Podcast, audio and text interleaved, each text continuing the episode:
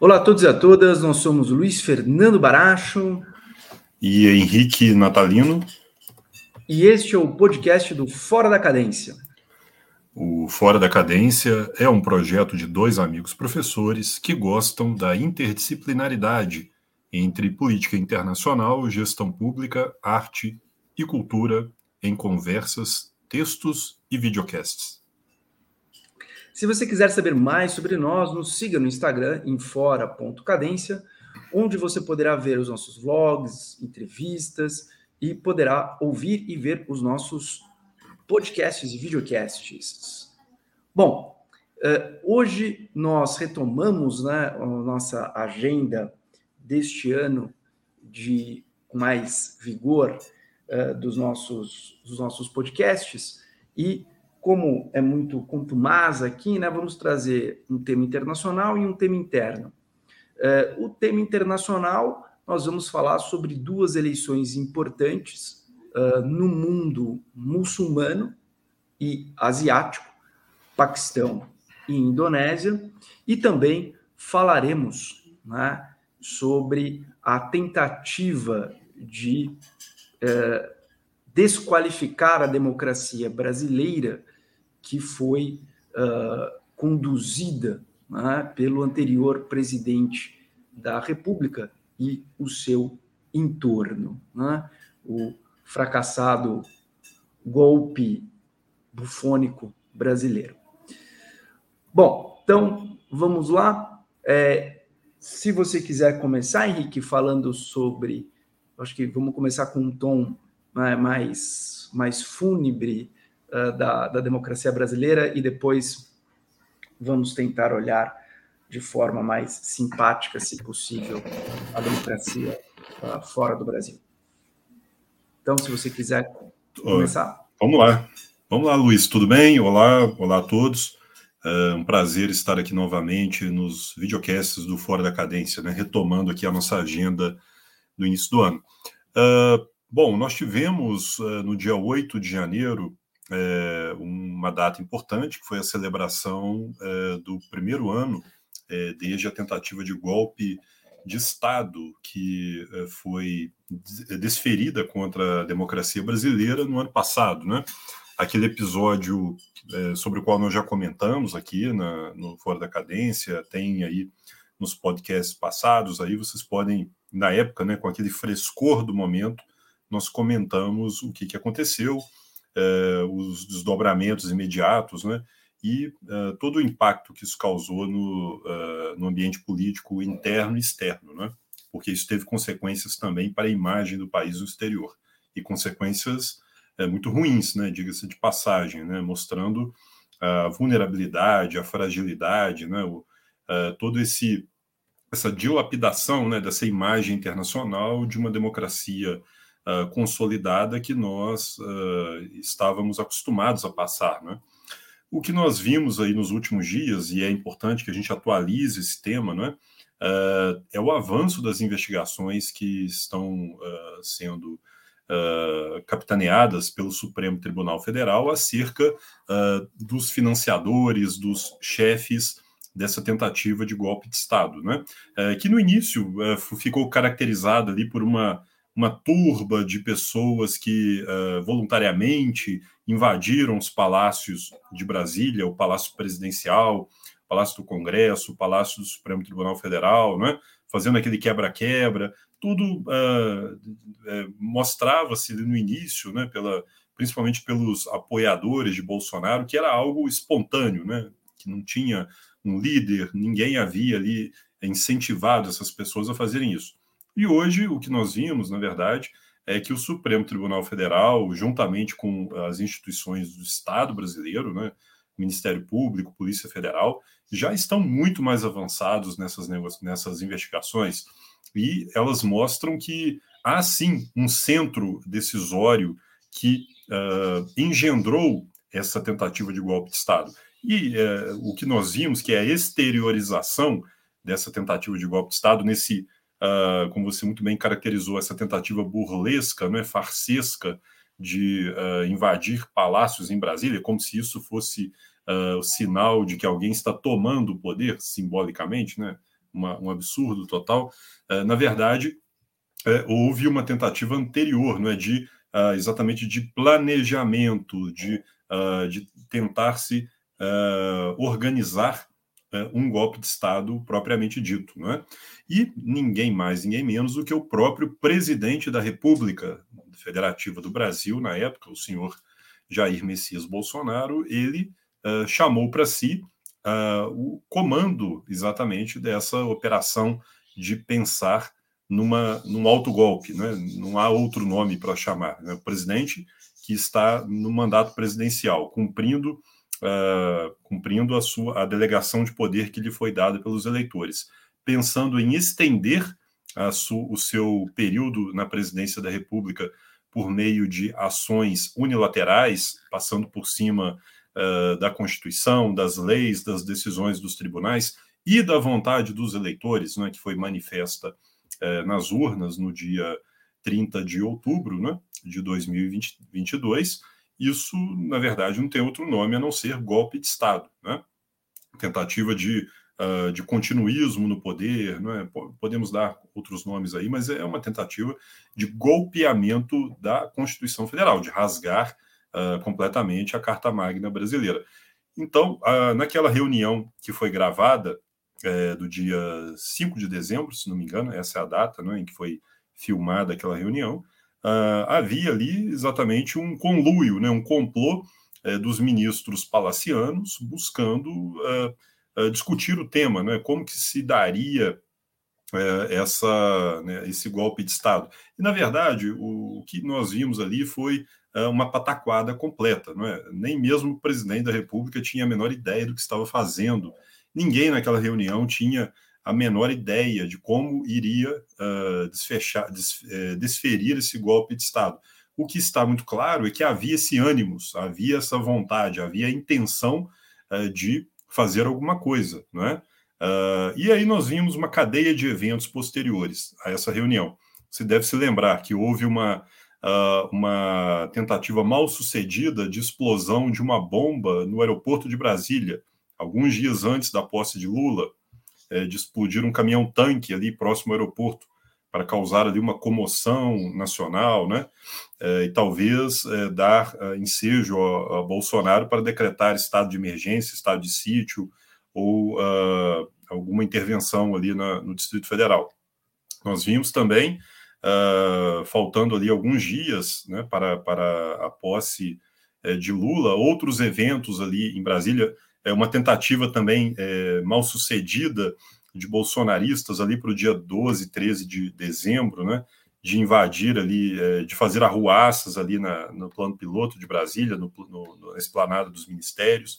E depois esse evento, antes, aliás, desse evento, vimos uh, Bolsonaro uh, fazer aquela inédita, inédita uh, tentativa né, de, de tentar desvalorizar, digamos, a passagem de poder saindo do país na véspera da, da transmissão da faixa presidencial, quer dizer, não transmitindo ao sucessor, ao presidente eleito Lula, a faixa presidencial, e indo para os Estados Unidos, né? É, antes da, da, da, posse do presidente.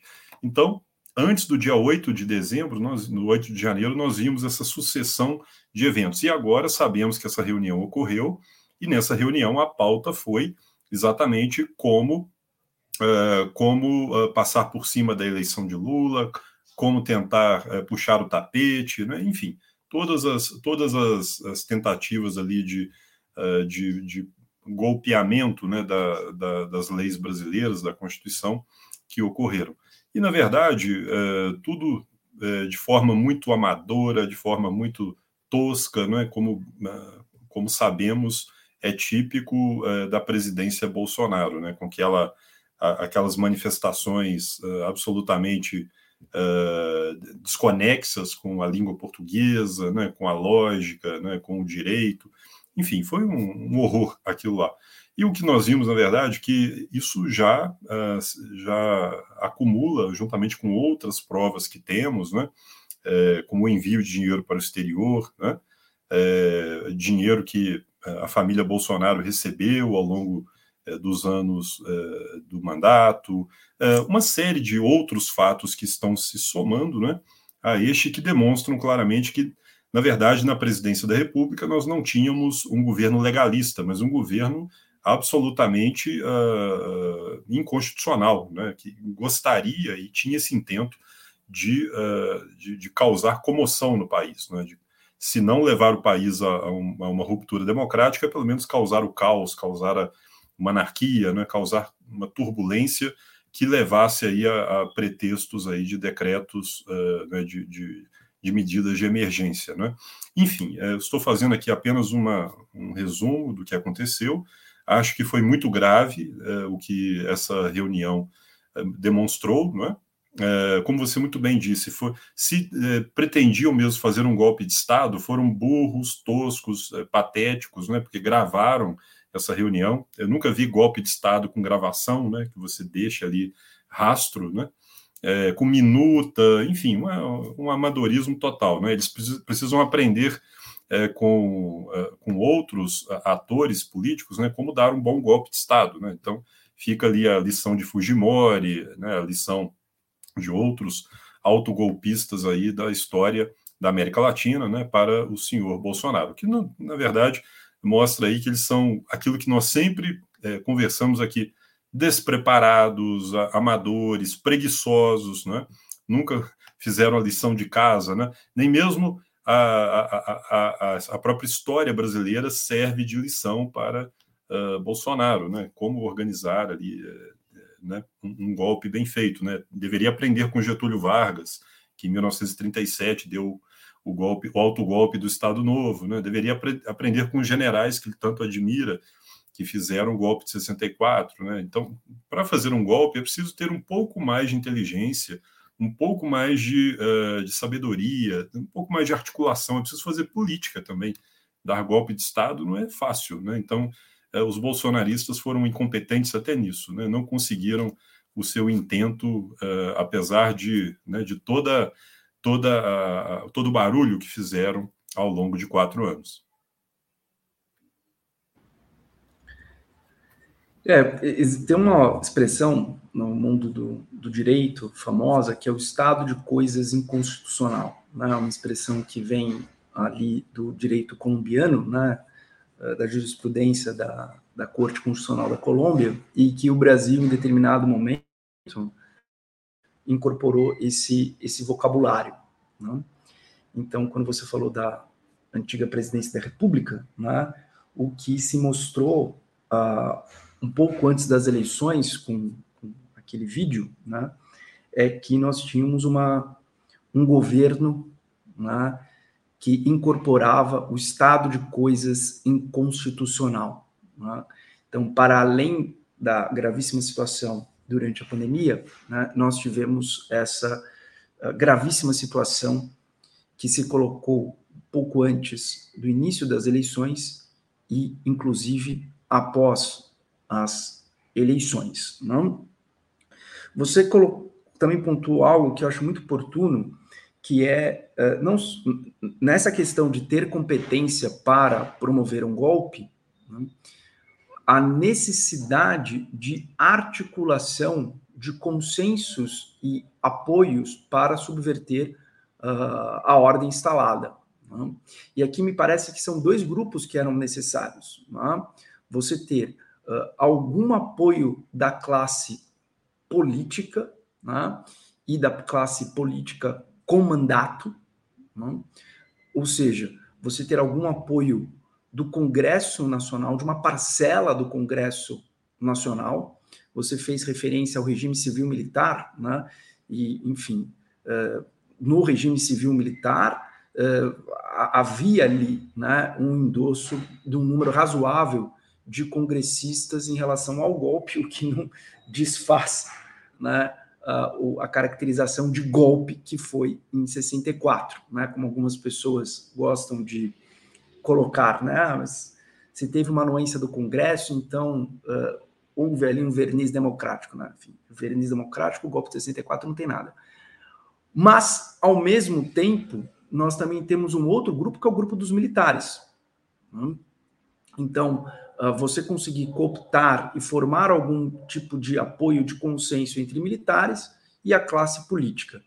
No caso da classe política, né, das informações que chegam, né, uh, Lira teve ali um papel muito importante, inclusive porque presidente da Câmara, né, de, não obstante fazer parte né, do grupo uh, de apoio do Bolsonaro, né, não imediato, mas fazendo parte do grupo de apoio do Bolsonaro. Vamos lembrar que uh, o governo Bolsonaro colocava como primordial ter uma presidência da Câmara próxima dele, né, diante do temor de que Rodrigo Maia pudesse uh, receber e aceitar algum pedido de impeachment uh, durante o seu mandato, e Rodrigo Maia não conseguiu permanecer no poder, né, e Arthur Lira, então, se elege com o apoio do Bolsonaro, mas o fato de que o presidente da Câmara não embarcou nesta uh, paranoia né, e neste crime de tentativa de golpe de Estado foi muito importante, né? assim como também as sinalizações de Rodrigo Pacheco, que não caminharia pela mesma trilha. Uh, e no caso dos militares, também das informações que chegam até nós, da cúpula né, da alta cúpula das Forças Armadas, os 16 membros daquela alta cúpula, aparentemente uh, apenas uh, quatro, cinco membros endossariam né, a ruptura democrática. Logo, também não houve êxito ali em conseguir cooptar um número suficiente de militares em posições-chave para que houvesse o golpe. Né? Então, você teria de ter alguma legitimidade junto à classe política e os meios militares necessários para tal. Né? E nessas duas, uh, nessas duas frentes, uh, o então governo foi muito fracassado. Né? Isso também muito reflexo do próprio comportamento errático de Bolsonaro, que tinha aquela estratégia de se aproximar de alguém por sua conveniência e quando fosse conveniente, imediatamente, né, se afastava daquela pessoa, rompia com aquela pessoa e não só rompia, como colocava sua milícia digital contra aquela pessoa de forma, né, agressiva. Então, eh, Bolsonaro mostrou ali que não era uma figura confiável, mesmo para que eh, para esses estratagemas, né, mais uh, comezinhos pequenos e ilícitos. Não? Então, o governo fracassou uh, nos dois pontos que ele deveria, se quisesse, né, promover a ruptura uh, do Estado Democrático de Direito.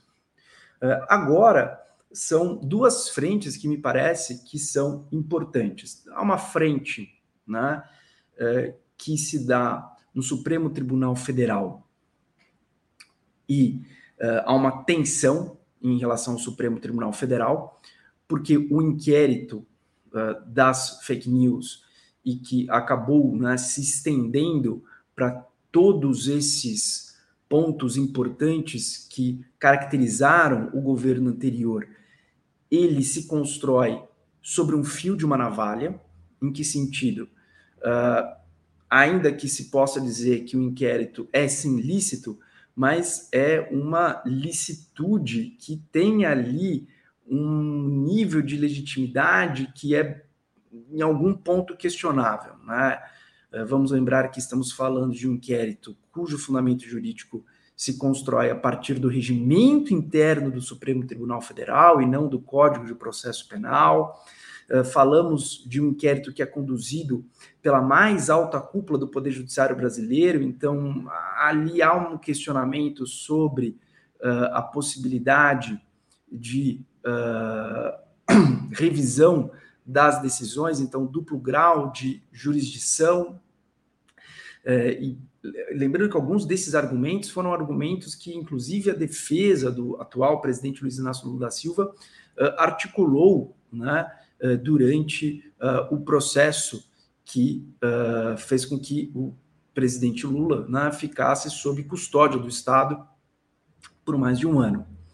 É, nós temos a figura do ministro Alexandre de Moraes, que, ao mesmo tempo, controla as diligências do Departamento da Polícia Federal e julga uh, o que traz ali uma natureza um tanto quanto inquisitorial, né? uh, o que não é da natureza do processo penal um Estado democrático de direito. De novo, há, um, há ali um fundamento de licitude, não tenho dúvida. Se, enfim, a lei autoriza, dá autonomia ao regimento interno e o regimento interno prevê né, aquele, aquele, uh, aquele fundamento, ok, é um instituto sui generis muito particular, é, né, mas uh, há de se caminhar com certo cuidado. Né?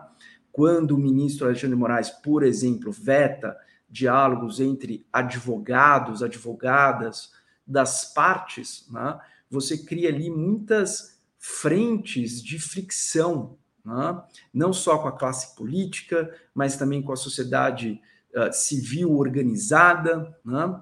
e isto pode, eh, de certa maneira, reduzir os custos de transação para eventuais mudanças legislativas que venham a interferir nas competências do Supremo Tribunal Federal. Não? Né? Então, uh, há de tomar cuidado com isso. E essa é uma frente importante, né? uh, dessa questão dos limites da legitimidade desse inquérito e dependendo dos grupos que você sobre os quais se avança e dependendo da forma como isso é conduzido, né, você pode criar ali um ambiente mais propício uh, às críticas e críticas que podem repercutir sobre o próprio Supremo Tribunal Federal como um todo. Né? Uh, por outro lado, nós temos Jair Bolsonaro uh, que busca se proteger né, fora dos autos. Em que circunstância? O presidente Lula tinha o Partido dos Trabalhadores, né, o, enfim, o maior partido do Brasil em termos de uh, membros, uh, de apoiadores, né, e um partido com uma presença muito grande no Congresso Nacional, uh, com governos do Estado, prefeituras, mesmo que tenha diminuído bastante em 2020, mas agora pretende retomar uma posição importante junto às prefeituras, etc. Então, Lula tinha dois mandatos como presidente, uma história uh, muito forte na política brasileira, né? e um partido muito grande com senadores, deputados, deputadas federais, estaduais, vereadores, prefeitos, governadores de estado. Né? Então, toda essa estrutura, né? Eh, além de ser uma das, junto com Bolsonaro, né? e muito mais tempo do que Bolsonaro, uma das maiores figuras carismáticas da nova república. Então, ele tinha isto como apoio. O que tem Bolsonaro como apoio? Bolsonaro não conseguiu articular um partido, Bolsonaro viveu de partidos de aluguel, Hum? Partidos de aluguel que se aproveitaram do bolsonarismo para né, eh, terem ali uma avalanche de votos, vide PSL e depois PL, né, mas partidos que já tinham seus caciques. E Bolsonaro nunca teve ali vontade, tão pouco habilidade de rearticular esses partidos uma vez dentro e uma vez colocando esses partidos como seus partidos. Né? Uh, Bolsonaro é, só ali, enfim, sinalizava o que gostava, o que não gostava, mas nunca conseguiu reverter o comando desses partidos. Tanto que quando se colocava de forma muito antagônica com as suas lideranças, rompia. Então, agora Bolsonaro, ainda que tenha o PL, não tem propriamente o PL. Né? Valdemar é a liderança do PL. Né?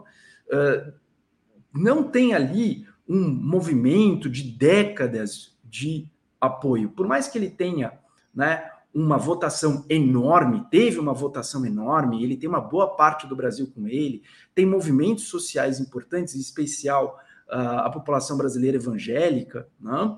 É, Bolsonaro não tem a mesma capacidade de mobilização que, por exemplo, Lula tinha enquanto se conduziu a ação no âmbito da Lava Jato. Né?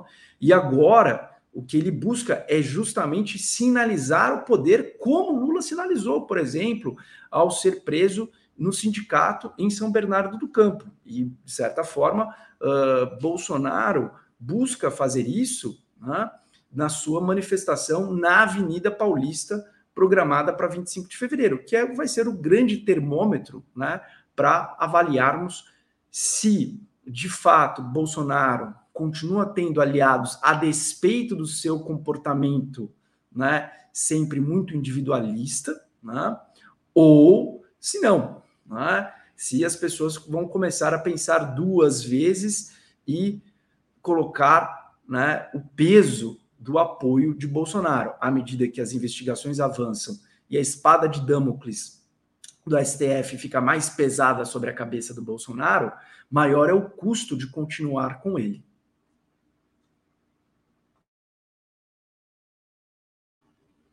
Esses são os meus. Sim, é, eu acho que é, diante do caminho que nós temos, né, da, nessa retomada, né, da, da dessa, digamos, dessa agressividade de Bolsonaro, isso será talvez aí um dos eventos políticos é, que marcarão aí a, as eleições de 2024 também, né? Porque se for um fracasso, isso vai ter impacto nas eleições das capitais, principalmente, né? Bolsonaro continuará sendo aí o, o, o, grande eleitor das eleições de 2024, como muitos defendem, né?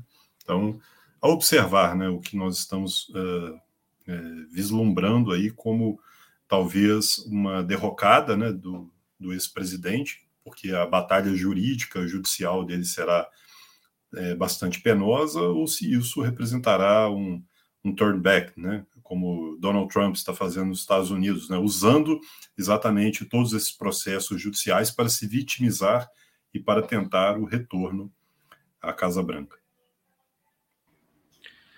Bom, então é, vamos agora falar sobre é, eleições, né, um tanto quanto longe daqui, mas importantes para o mundo, né, as eleições uh, na Indonésia e no Paquistão. Né? E estamos falando de dois países importantíssimos para a Ásia e para o mundo islâmico, né? porque falamos ali de duas das maiores populações uh, islâmicas uh, do mundo, né?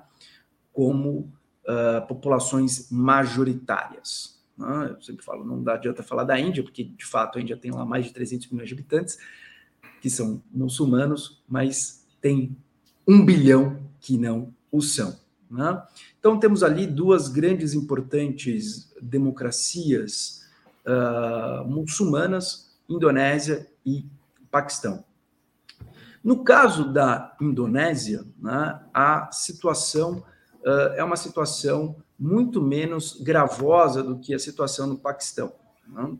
Quando falamos da Indonésia, falamos de um país que há pouco tempo é uma democracia. Né?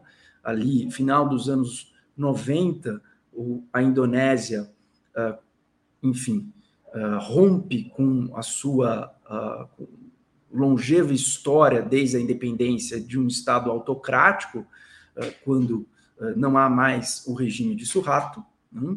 E desde então é uma democracia muito importante uh, na Ásia, que é uma região marcada por autocracias. Uh, além do mais, a Indonésia é uma democracia que se mantém e relativamente vigorosa, né? uh, tendo como característica uma população majoritariamente muçulmana, de um islamismo uh, sunita de um teor muito interessante, porque representa uma face muito moderada em termos culturais do islamismo. Né?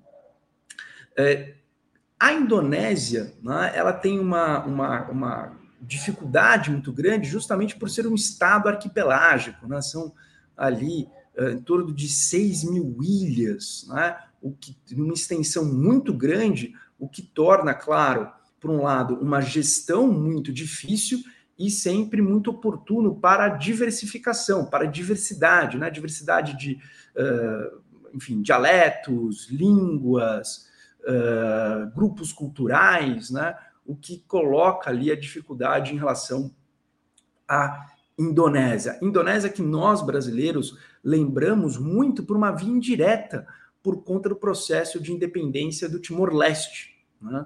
ali no contexto do final dos anos 90, inclusive com uh, uma participação uh, do Brasil, né? fazendo parte ali do escopo de algo que o Henrique sabe talvez melhor do que qualquer outro né? teórico uh, brasileiro, né? Que é a diplomacia de Fernando Henrique Cardoso. Uh, então, eu não ouso avançar sobre esse tema. Mas, apenas para relembrar, né? então, por via direta, nós sabemos da Indonésia. Né? Uh, no caso uh, das eleições que ocorreram agora há pouco, no dia 14 de fevereiro, nós estávamos no segundo mandato, sem possibilidade de reeleição, de uh, o Idodo, né, que durante algum tempo foi comparado como uma espécie de Barack Obama da Indonésia. Eu prefiro uma comparação que eu vou tomar muito cuidado de fazê-la aqui também, porque eu estou diante do Henrique, que eu acho que é uma comparação muito interessante para nós do Idodo no Brasil, que é com Juscelino Kubitschek, né? E já explico o porquê disso. Né? Uh, então, o Idodo, que era um candidato, uh, digamos, fora do establishment político tradicional da Indonésia, né? Uh, um empresário né, que começou né, de uma, enfim, de uma origem mais simples e que teve uh, sucesso, né? Uh, mas ao contrário do Zema, tem ali uma administração pública muito exitosa, então por isso que eu não faço a comparação com o governador do estado de Minas Gerais e já peço aqui a vênia para que, enfim, se alguém aqui né, gosta do, do, da administração dele e tudo mais, né, eu sei que eu sou um paulista e eu tenho que fazer essas observações com muito cuidado, mas qualquer coisa, tem o Henrique aqui para fazer um contraponto, se ele quiser, ou endossar, né? Mas uh, o Idodo tinha esse frescor da política e de fato se confirmou, e note, manteve durante dois mandatos uma média de apoio de acima de 80% o que é algo impressionante em qualquer democracia. Diria até que é algo impressionante nas democracias mais consolidadas, né? E sem ter usado isso como uma estratégia para eventualmente romper com o Estado democrático uh, da Indonésia, né? Uh, perdurar por mais tempo, né? romper com as instituições. Muito pelo contrário. Uh, e a Indonésia vem crescendo bastante. Né? A Indonésia é um país com uma população muito jovem, um país que possui ativos fundamentais, por exemplo, para a China, como níquel, madeira, minério de ferro, enfim, e vem né, uh, ali fazendo parte né, desse, entre aspas, milagre asiático do século XXI, hum?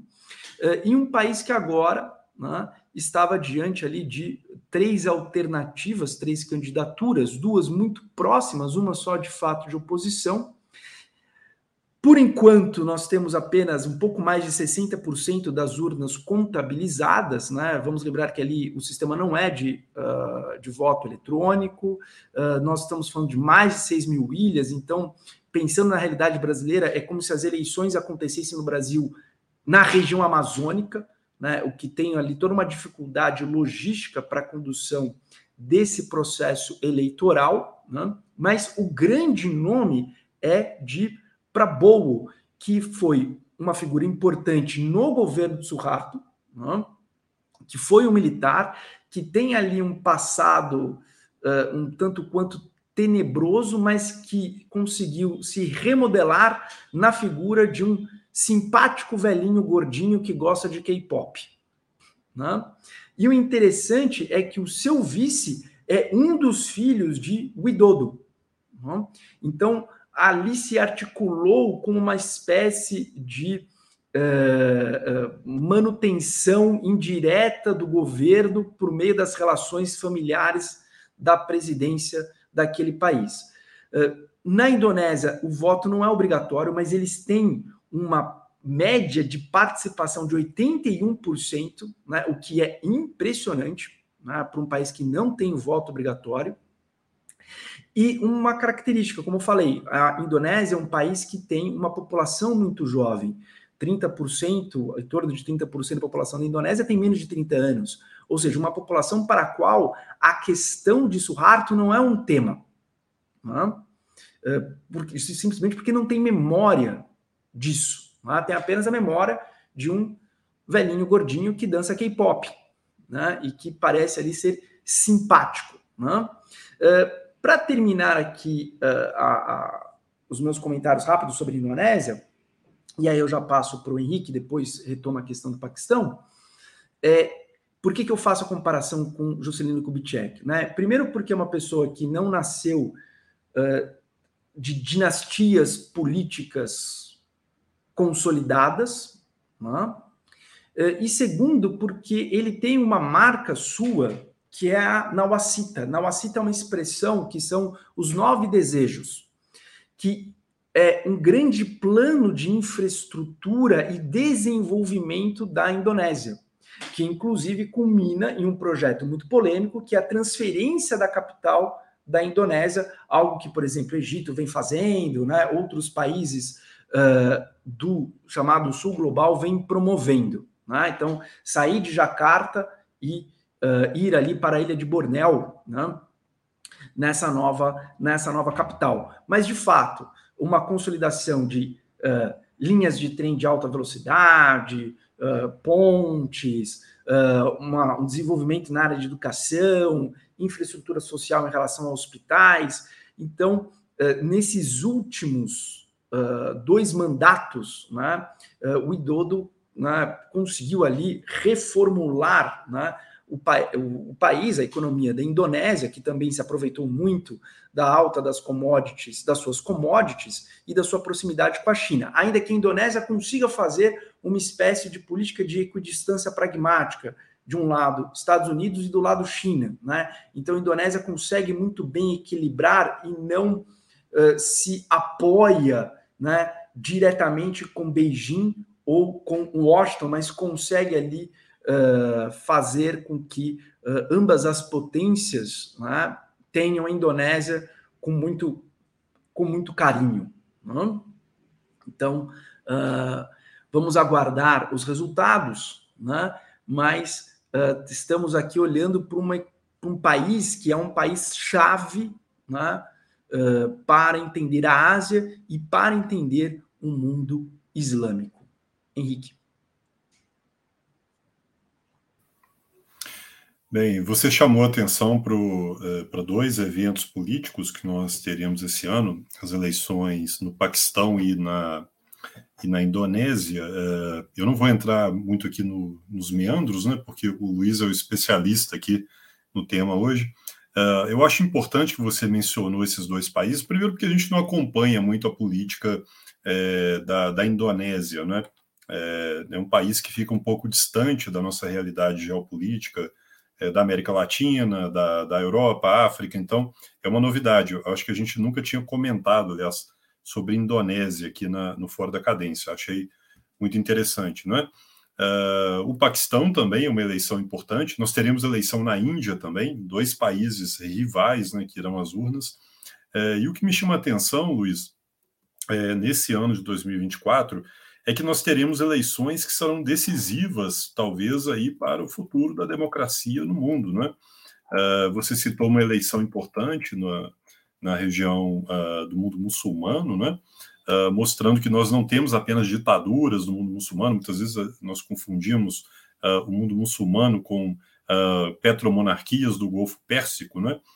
não é apenas isso, né? o Paquistão é um país muçulmano, Uh, a Indonésia é um país muçulmano, o Egito é um país muçulmano, então nós temos ali é, realidades distintas, né, realidades políticas também é, distintas em países com, uh, com vínculos é, com o mundo muçulmano em termos religiosos, mas que têm realidades políticas muito distintas. Né? Uh, eu creio que será um ano, 2024, um ano a ser acompanhado mesmo com lupa nas eleições que nós teremos aí pela frente. Né? Uh, além da, das eleições uh, no Paquistão, nós teremos eleições também na Índia, né? Com a, a possibilidade aí de, de continuidade né, do, do, governo atual, dessa linha de governo. Teremos eleições na África do Sul, eleições no México, uh, eleições nos Estados Unidos, né, é, talvez a mais importante de todas, né, com Donald Trump versus Biden, provavelmente Trump estará na, na disputa. Uh, eleições no México uh, também, né, uh, com duas mulheres disputando a presidência, né, pelos dois maiores partidos, as duas maiores coalizões de poder. Eleições na Rússia, é, talvez aqui alguém ainda tenha alguma dúvida né, de quem irá ganhar as eleições, né, mas, uh, enfim, é uma eleição também. E na Ucrânia, né, dois países em dois lados das trincheiras que vão às urnas né, em 2024, uh, mostrando, portanto, é, que nós teremos um teste de fogo né, para as eleições em momentos muito, eh, para a democracia, perdão, em momentos muito turbulentos uh, da, da, da, democracia no mundo todo, né? Uh, com essa tensão uh, de, de, nacionalismos, tensões internas, né? com problemas econômicos e sociais que vêm se arrastando desde, desde a crise de 2008, passando depois pela pandemia, né? com, com efeitos aí que são colhidos até hoje.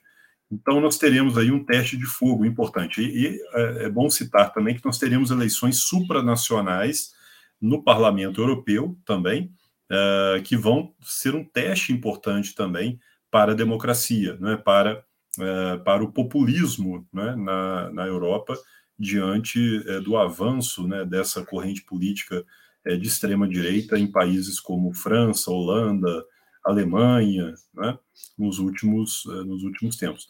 Teremos também eleições regionais, né? no caso do Brasil, eleições municipais para mais de 5.500 municípios. Né?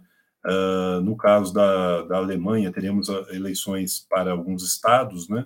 como Brandemburgo, uh, Saxônia, Turíngia, que também vão testar ali uh, a saúde da democracia.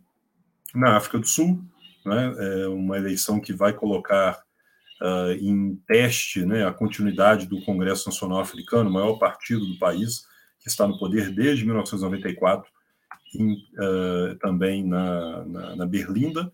Eleições na Venezuela, não é? a, a questão do regime chavista, uh, finalmente teremos eleições justas, isso tem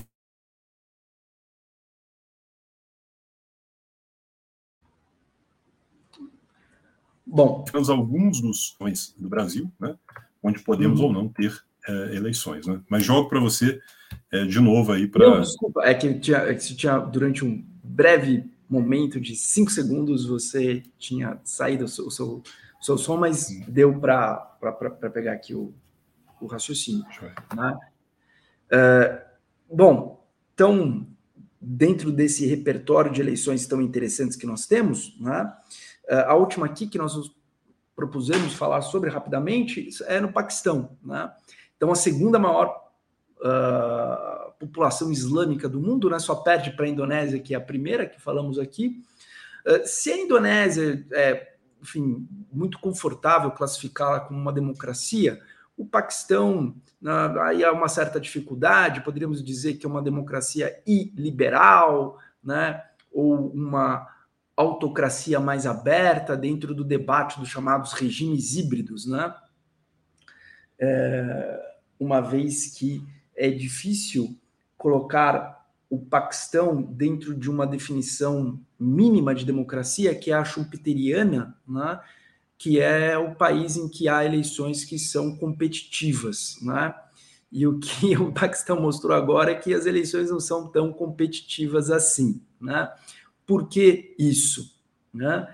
Uh, bom, o Paquistão, nesses últimos três, quatro anos, né, tem uma história que é fantástica para enredo de novela, para enredo de filme, para série do Netflix, para além né, de um país chamado Brasil, que eu acho que, enfim, desde 2013, né, dá para fazer ali né, umas 500 uh, temporadas né, do filme político Brasil. Mas por que então essa questão do Paquistão? Então, nós tivemos agora também eleições no Paquistão. Nós tínhamos ali três também candidatos né, concorrendo, mas uma dessas candidaturas, lembrando que ali no Paquistão nós falamos de um país que segue o modelo parlamentarista, né? Uh, mas uma dessas candidaturas né, tem ali uma questão muito particular, que é a candidatura do partido uh, que é liderado por Imran Khan. Né? Khan, que já foi o, uh, o chefe de Estado de governo do, uh, do Paquistão. Né?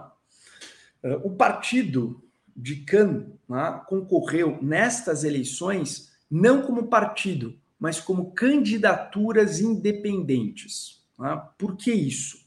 Porque o PTI, que é o partido de Khan, né, poucos dias antes das eleições, né, foi declarado como uh, em situação irregular pela Comissão Eleitoral Paquistanesa, que é um órgão muito controlado pelos militares do Paquistão. Né? Ou seja, todos os membros, todos os membros do PTI que estavam concorrendo às eleições parlamentares agora do Paquistão não puderam concorrer como membros desse partido tiveram concorrer de forma independente. Não? É, havia outras duas candidaturas favorecidas pelo status quo paquistanês, que é dominado pelos militares. É, e essas candidaturas independentes do PTI que apoiam Khan tiveram uma uh, uma, um resultado muito positivo diante de todos os obstáculos que foram colocados à sua frente, mas não o suficiente né, para que tivessem uma confortável maioria no parlamento a ponto de indicar o primeiro-ministro. Né?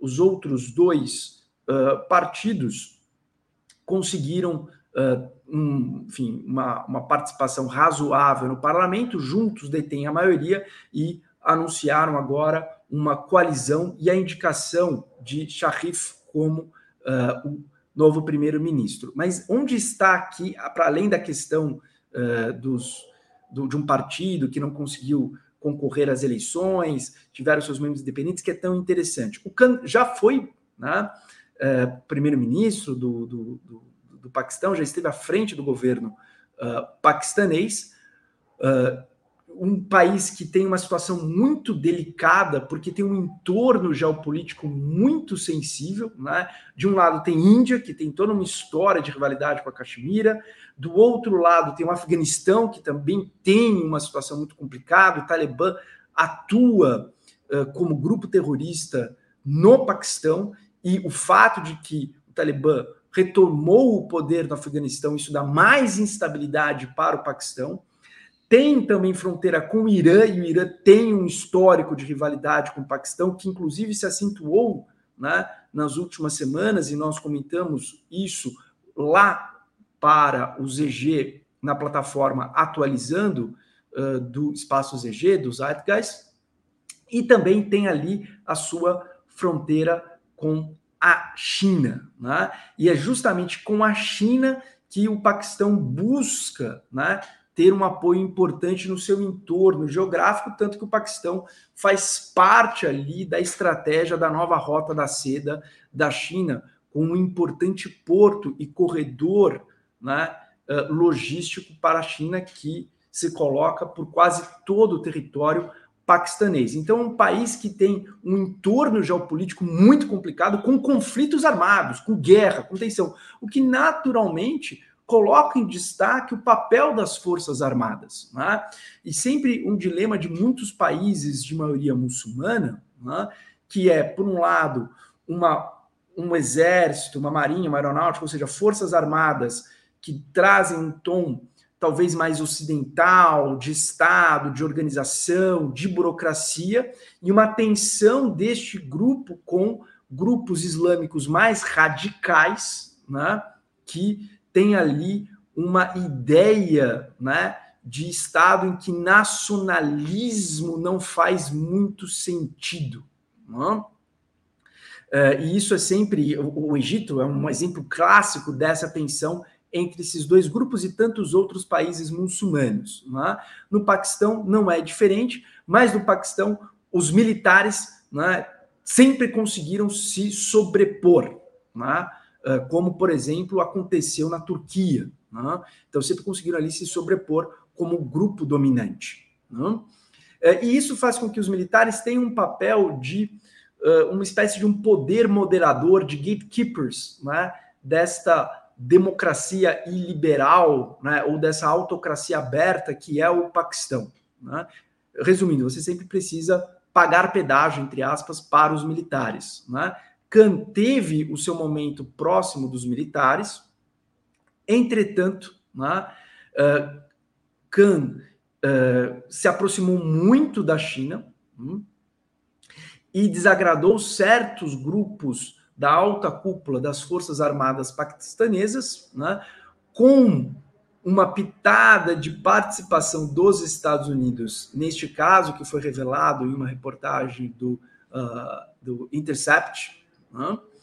e isso levou aos militares a promoverem né, uma uh, investida contra o governo de Khan. Khan dobrou a aposta, né, fez uma espécie de convocação de apoio popular só que, ao contrário de Fernando Collor de Mello, a sua invocação de apoio popular deu certo. Né? E isso irritou absurdamente os militares, a ponto dele ter sido depois preso. Né?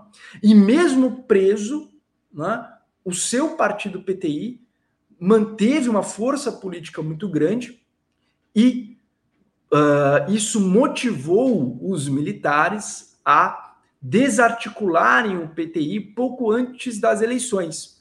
Só que a votação foi expressiva se considerarmos todos esses obstáculos. E vejam, uma série de candidatos não conseguiram né, concorrer às eleições por dificuldades nos registros junto à Comissão Eleitoral Paquistanesa, né, controlada pelas Forças Armadas. Mas uh, este é um jogo de tudo ou nada. Né? Então não adianta você dizer, ah, tivemos a maior votação e somos uma força relevante, mas eles não têm a maioria no parlamento. Em, em países nessa condição, né, ou você ganha ou você tem tudo a perder. Né? Uh, haja vista uh, um nome importante né, na política russa de oposição, né, que mostra muito bem, ou as oposições, por exemplo, na Venezuela, que em situações em que há uma autocracia, ou se aproxima de uma autocracia, se você é oposição, é quase sempre um jogo de tudo ou nada. Essas são as minhas considerações, Henrique. É, eu não tenho nenhuma outra a fazer, eu acho que você já resumiu bem aqui uh, o tema do Paquistão. Né? Fica aqui aquela, aquele questionamento, né? Será que o Paquistão continuará sendo ainda uma, uma, uma democracia com algum tipo de é, de fio de, de, fio de legalidade ou teremos aí outro golpe das Forças Armadas, como aquele que derrubou é, no passado, né? A Benazir Bhutto, né? Se não me engano, né? Em 2007, 2008, né? É, e esse papel aí das Forças Armadas continua bastante uh, bastante forte ainda na, na política paquistanesa. Né? Bom, então, gostaria de agradecer a todos vocês que nos ouvem, que nos veem, né? E, ah, enfim, retomamos agora a agenda né, de videocasts, podcasts aqui do Fora da Cadência para 2024. Uma ótima semana a todos vocês e muito obrigado, né, como sempre, Henrique, pela sua participação. Até mais. Obrigado.